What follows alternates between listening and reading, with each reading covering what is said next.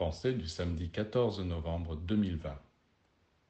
Quand vous rencontrez des femmes, des hommes, est-ce que vous cherchez d'abord à savoir s'ils ont un cœur et une intelligence solides S'ils ont un idéal spirituel? Non. Si vous êtes sincère, vous reconnaîtrez que tout cela ne compte pas tellement pour vous, et que vous regardez plutôt s'ils ont un physique assez agréable pour vous donner envie de les embrasser, ou s'ils sont assez riches pour vous en faire profiter.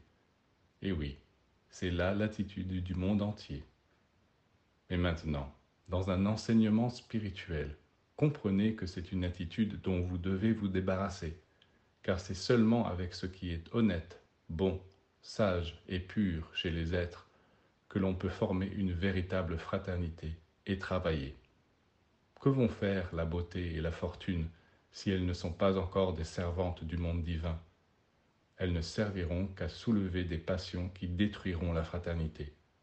Et ne me comprenez pas mal, je ne dis pas que la misère et la laideur sont seules souhaitables, je dis qu'il faut se garder des séductions que peuvent exercer sur vous l'argent et la beauté physique, car elles vous feront oublier des qualités beaucoup plus importantes pour ce que nous voulons construire ici.